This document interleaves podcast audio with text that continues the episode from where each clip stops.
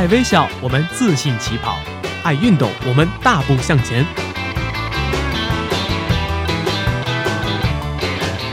在这里，我们为梦想一起拼搏；在这里，我们为生活增添激情；在这里，我们用电波诠释体育，解说最实用的竞技技巧，报道最火热的体育赛事。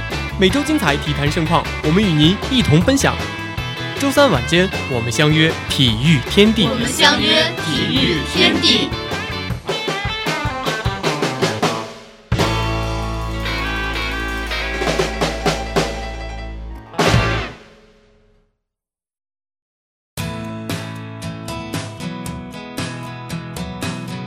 穿越时光，重说体坛往事，回顾历史，追忆体育古今。本期节目就让我们一起走进那些年的五月十日，去重温那些年我们疯狂过的体育事件。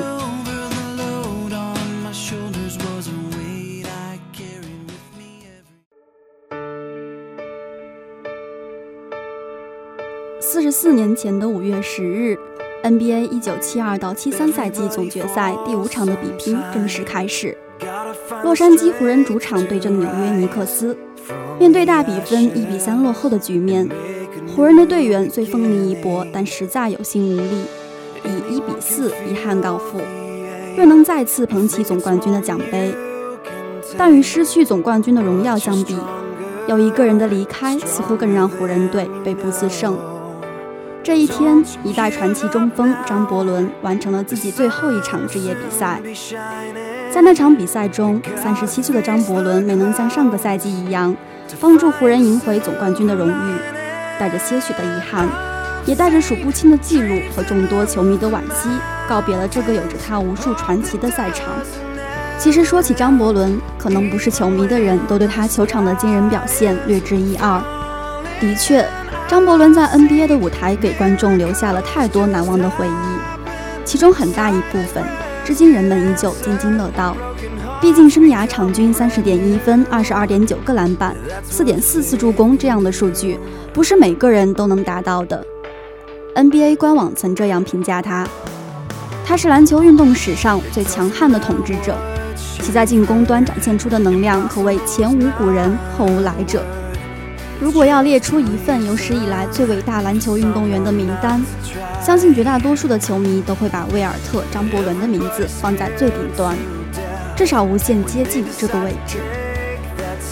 说起张伯伦的职业生涯，一九六一到六二赛季绝对是他最闪耀的时刻，但实际上那只是张伯伦 NBA 生涯的第三个赛季，但他的表现却震惊了联盟中的所有人，至今无人能撼动的单场百分就诞生在那个赛季。同样是在那个赛季，面对指环王比尔·拉塞尔，张伯伦不可思议地抢下了五十五个篮板。当然，这些还不是全部。那个赛季，埃尔金贝勒场均得分已经高到了三十八点三分，但他却和得分王擦肩而过，因为那个赛季的得分王场均达到五十点四分，而张伯伦就是这项数据的缔造者。同样夸张的一项数据是他的出场时间。那个赛季的张伯伦似乎不知道累是什么感觉。他的场均上场时间达到了四十八点五分钟，超过了比赛的常规时间。而谈到这个赛季，似乎连张伯伦自己都压抑自己的表现。他曾这样说：“也许那是职业体育史上最伟大的赛季。”当然，除了1961到62这个赛季，张伯伦生涯前七个赛季的表现同样惊人。他场均能得到三十九点四分，虽然在随后的七年中，张伯伦的场均得分下降到二十点七分。但他依旧是联盟里顶尖的存在。一九七二至七三赛季，张伯伦职业生涯来到了最后一战，而他的对手是当时实力强劲的纽约尼克斯。在那之前，双方在总决赛的赛场上有过两次碰面，而结果是两队各自赢得一次冠军。于是，一九七三年总决赛也到了算总账的时候。值得一提的是，一九七一至七二赛季，也就是湖人赢得总冠军的那个赛季，那是正值湖人的巅峰时期。他们在常规赛拿下了六十九胜的战绩，并且取得了一波三十三连胜。张伯伦也如愿以偿地获得了生涯的第二个总冠军。而这个赛季对于湖人，对于张伯伦就成了卫冕之战。首场比赛湖人以三分险胜，但从第二场开始，尼克斯就拿出了看家的法宝——防守。里德、弗雷泽和锋线上的戴夫·迪巴斯切尔构成了尼克斯的防守大锁。他们无坚不摧的防守体系让湖人苦不堪言。常规赛场均能得到一百一十一点七分的湖人，竟无一场得分突破一百分大关。不仅如此，在严密的防守面前，湖人方寸大乱，场均失误高达十九次。就这样，尼克斯三比一来到了赛点。而五月十日，在双方的第五场比赛中，尽管湖人全队奋力一击，尽管张伯伦试图扭转局面，但依旧没能突破尼克斯的铜墙铁壁，最终一比四与总冠军失之交臂。而五月十日的那场对战，也就成了张伯伦留给人们的最后的赛场记忆。有人说，也许他留下的惊人记录会在将来被后人一一改写，但他在 NBA 赛场篆刻下的传奇，永远不会被人忘记。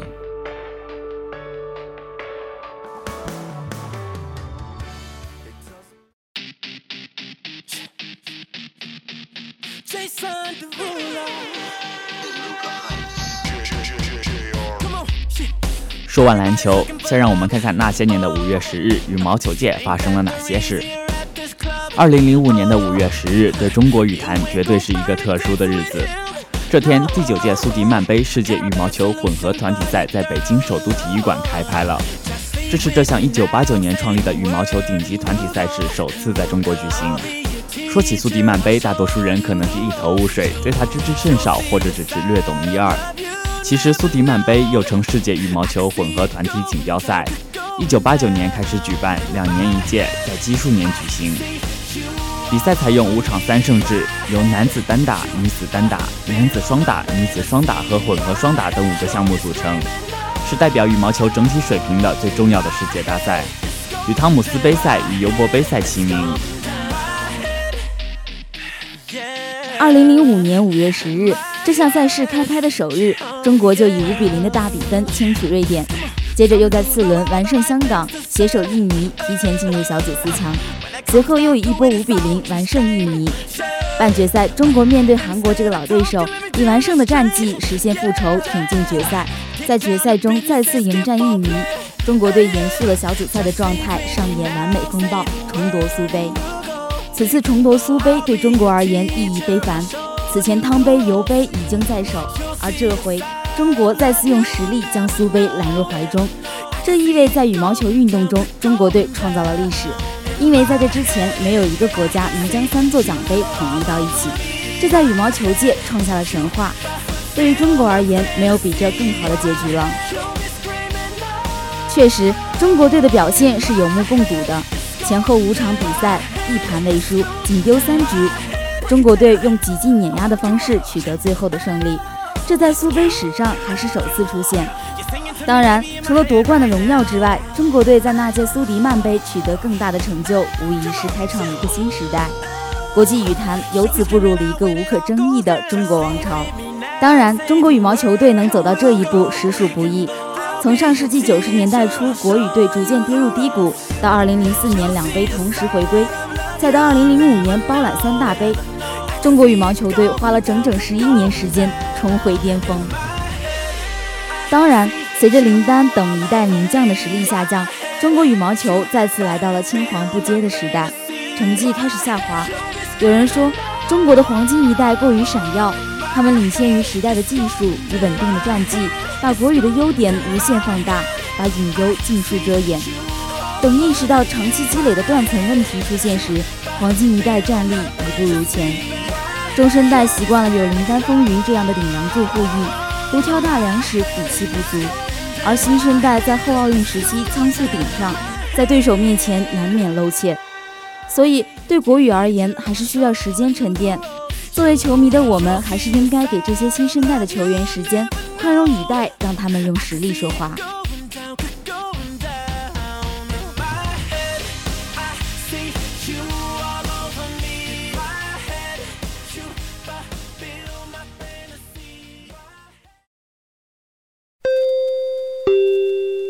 有新的 N 条体育新闻，请您及时读取。每天体育新闻不断，不在状态，感觉魂儿丢了。没事儿，不是还有大话体坛吗？抢先体育资讯，热门体坛事件，我们不生产体育新闻，只挑最精彩的体育视角，选最出色的体育名人，一切尽在每周三晚大话体坛。大话体坛，大话体坛，大话体坛，大大大大大话体坛，大话体坛，给你不一样的体坛。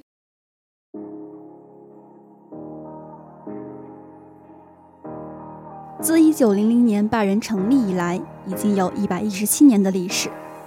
在这段漫长的岁月里，毫无疑问，真正让拜仁走上顶级豪门之路的，是从上世纪六七十年代在贝肯鲍尔、盖德穆勒、麦耶、施瓦岑贝克、罗特、赫内斯等世界顶级巨星带领下，赢得一系列联赛冠军和欧战冠军开始的。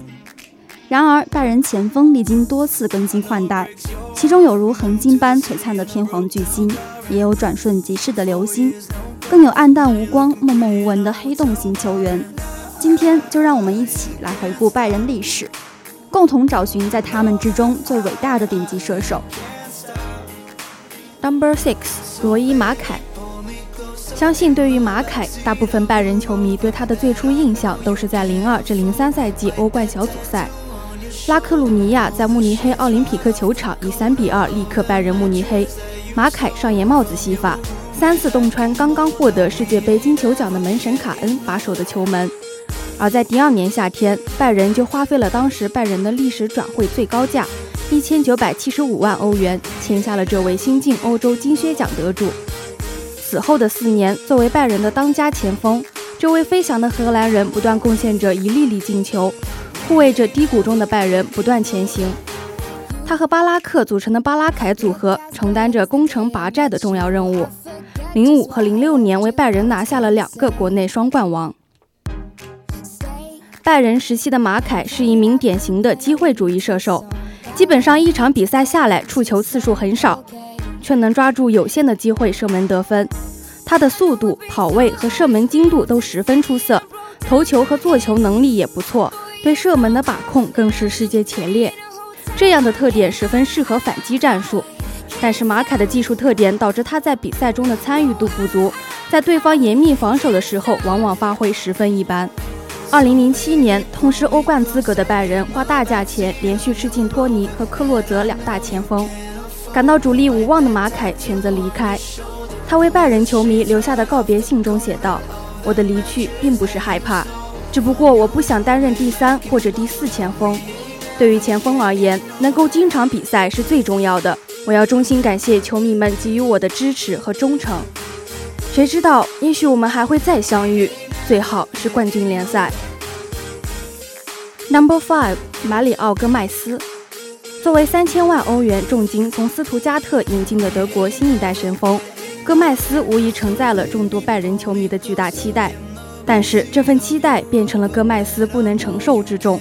对新球队新战术的不适应，教练和队友逐渐失去信任，还有舆论对于其高额身价的关注与讨论，让戈麦斯饱受压力。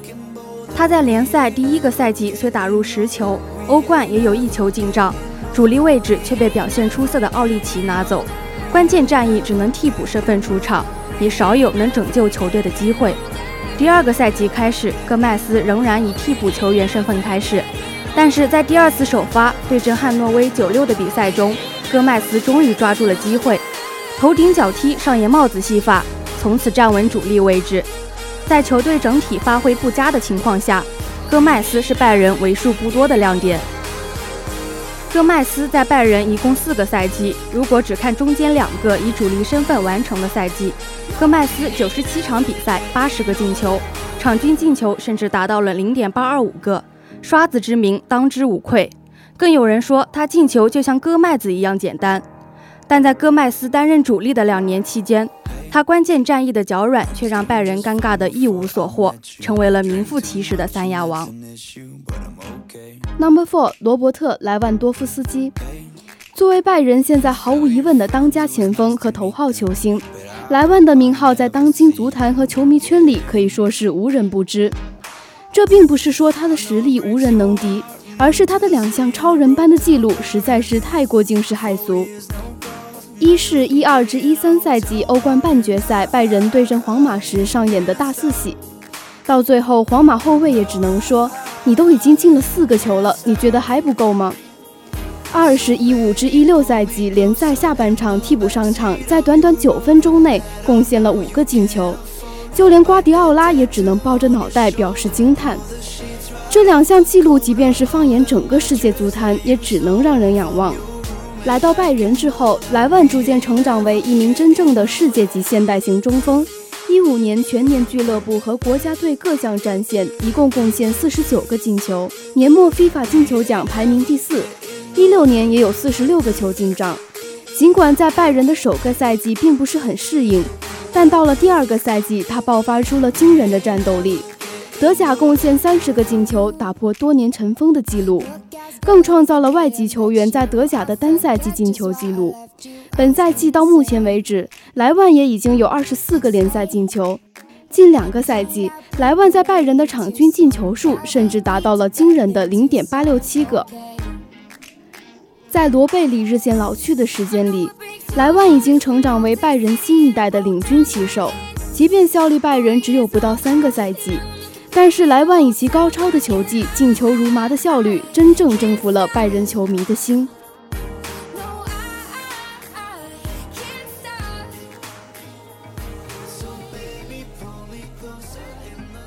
吉奥瓦尼·埃尔伯，埃尔伯是拜仁历史上最伟大的外籍球员，他见证了拜仁从开始兴起到鼎盛，再到开始衰落的过程。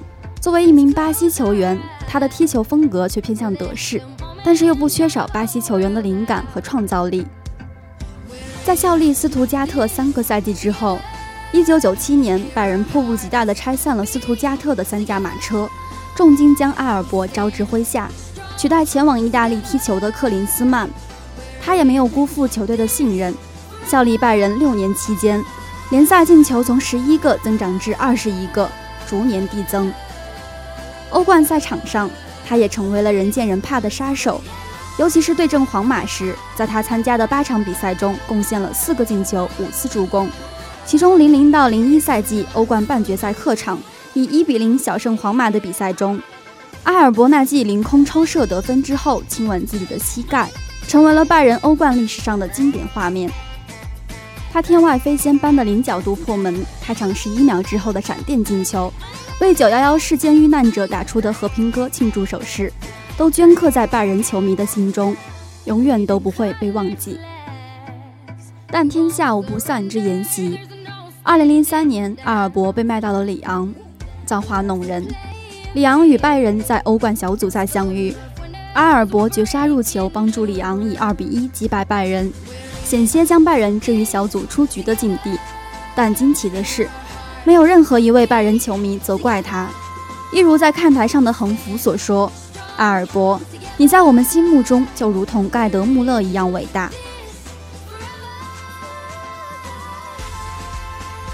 Number two，卡尔·海因茨·鲁梅尼格。作为著名足球漫画《足球小将》中最强前锋之一施耐德的原型，鲁梅尼格在上世纪八十年代初是整个欧洲最伟大的天皇巨星。他曾获得过两次欧洲金球奖，帮助德国国家队获得一次欧洲杯冠军和两次世界杯亚军。鲁梅尼格在一九七四年不满十九岁的时候就开始以半主力身份为拜仁披挂上阵，第二个赛季更是成为绝对主力，帮助拜仁实现欧冠三连冠伟业。随后，鲁梅尼格逐渐成长为德意志战车新的领军人物。这位金头发的足球天才充满战术灵感，个人风格时而不滑，速度快，反应敏捷，射门熟练准确。场上观察能力和判断能力极其出色，他经常活动于右路和中路，能不断为同伴创造得分机会，在关键时刻能稳定军心、扭转局势，是一位不可多得的球场帅才。Number one，盖德·穆勒。盖德·穆勒之所以在第一位的位置上，是因为在拜仁历史的前锋群中，他根本不需要与他人比较，他就是标杆，是那个最终答案。用任何描述性的文字去赞美他的优点都很苍白。这位足球纪录的创世之神曾经创造了一个又一个的世界纪录。世界杯他十三场共进十四球，直到三十二年后才被罗纳尔多十九场进十五球打破。国家队国际 A 级比赛他六十二场共进六十八球，直到二零一四年才被克洛泽打破纪录。欧洲五大联赛的单赛季，他仅出场四十八场就一共为拜仁打进了六十七个进球。四十年后才被梅西打破。当然，他最牛的记录是世界杯、欧洲杯、欧冠、欧战、联赛、杯赛，全部都拿满冠军和金靴，并创造了当时所有赛事的进球记录都无一遗漏的奇迹。在拜仁这一百一十七年的历史里，出现过无数个让人惊叹的射手，或受人敬仰，或被人诟病。但无论如何，从鲁梅尼格到莱万多夫斯基，这是一种传承。也是一种成长，而拜仁的未来如何，我们拭目以待。好了，以上就是本期体育天地的全部内容。播音：正好、小何、赵赵、罗威、帅帅；采编：正好、邱威；机务：超级无敌真、浩浩；网络：rapero；视频：老王。共同感谢大家的收听，我们下周不见不散。